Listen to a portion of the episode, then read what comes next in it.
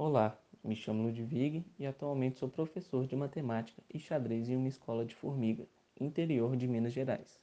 Em 2020, trabalhei em uma escola pública de Belo Horizonte, ministrando a disciplina de matemática em uma turma do sexto ano. Em março, tivemos a pandemia, fazendo com que suspendesse as aulas. Após alguns meses, o Estado criou os Planos de Estudo Tutorado, conhecido como PETs, sendo uma apostila contendo exercícios para os alunos fazerem e entregarem na escola. A direção da escola deveria enviar os PETs para os alunos e eles realizarem as atividades semanalmente, mas a forma mais fácil de fazer isso seria pela internet. O único problema é que nem todos os estudantes tinham um meio de comunicação, então a escola teve que imprimir as apostilas e entregar na casa de cada aluno ou entregar para os colegas que morassem perto. Daí, vemos a importância da inclusão digital em tempos de ensino remoto, pois uma atividade que poderia ser passada para o aluno em questão de minuto gerou todo esse trabalho à escola.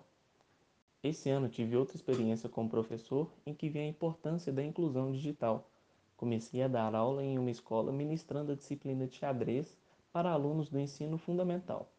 Após algumas aulas aprendendo sobre as regras básicas, os movimentos das peças, como termina o jogo, dentre outras, tivemos a necessidade de praticar tudo o que foi estudado. Mas como jogar com o seu colega em um mundo onde devemos ter distanciamento social? Foi assim que surgiu a ideia de fazer torneios online, onde usamos um site gratuito e todos conseguiram jogar com seus amigos.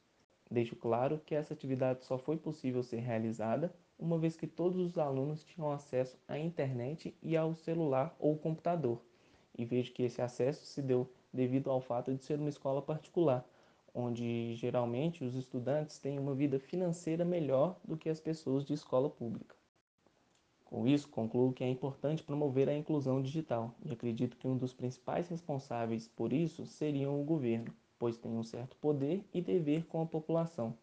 Uma ideia seria criar pontos de acesso à internet espalhados pelos municípios, fazendo assim com que todos conseguissem fazer pesquisas e se conectar com os colegas de forma virtual. Essas são as minhas ideias e vivências em relação a esse assunto. Muito obrigado.